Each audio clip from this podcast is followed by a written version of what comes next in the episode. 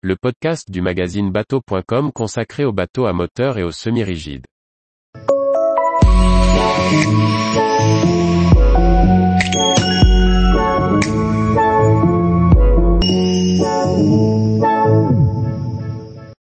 470 Regina, navigation.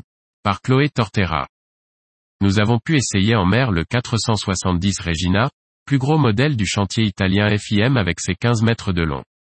Bien que nombreux à bord, nous avons pu néanmoins constater les performances du bateau et de son comportement, qui ne réserve aucune surprise sur un modèle de cette taille.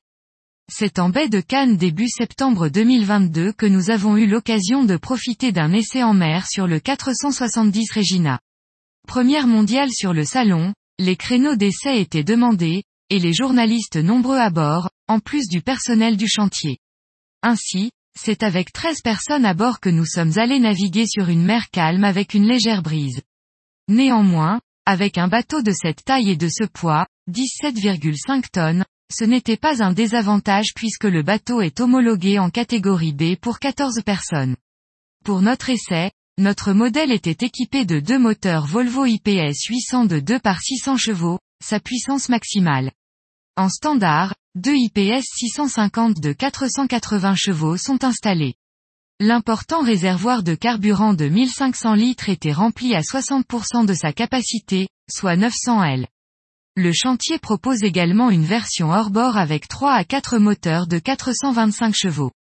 Le 470 Regina déjauge en 7 secondes, à la vitesse de 12 nœuds, et atteint les 20 nœuds en 9 secondes. Sa vitesse maximale pointe à 38 nœuds pour un régime de 3050 tours, minutes et une consommation de 235 litres, heure. Nos mesures corroborent celles du chantier qui annonce une vitesse maximale de 39 nœuds, tout en sachant le nombre important de personnes à bord.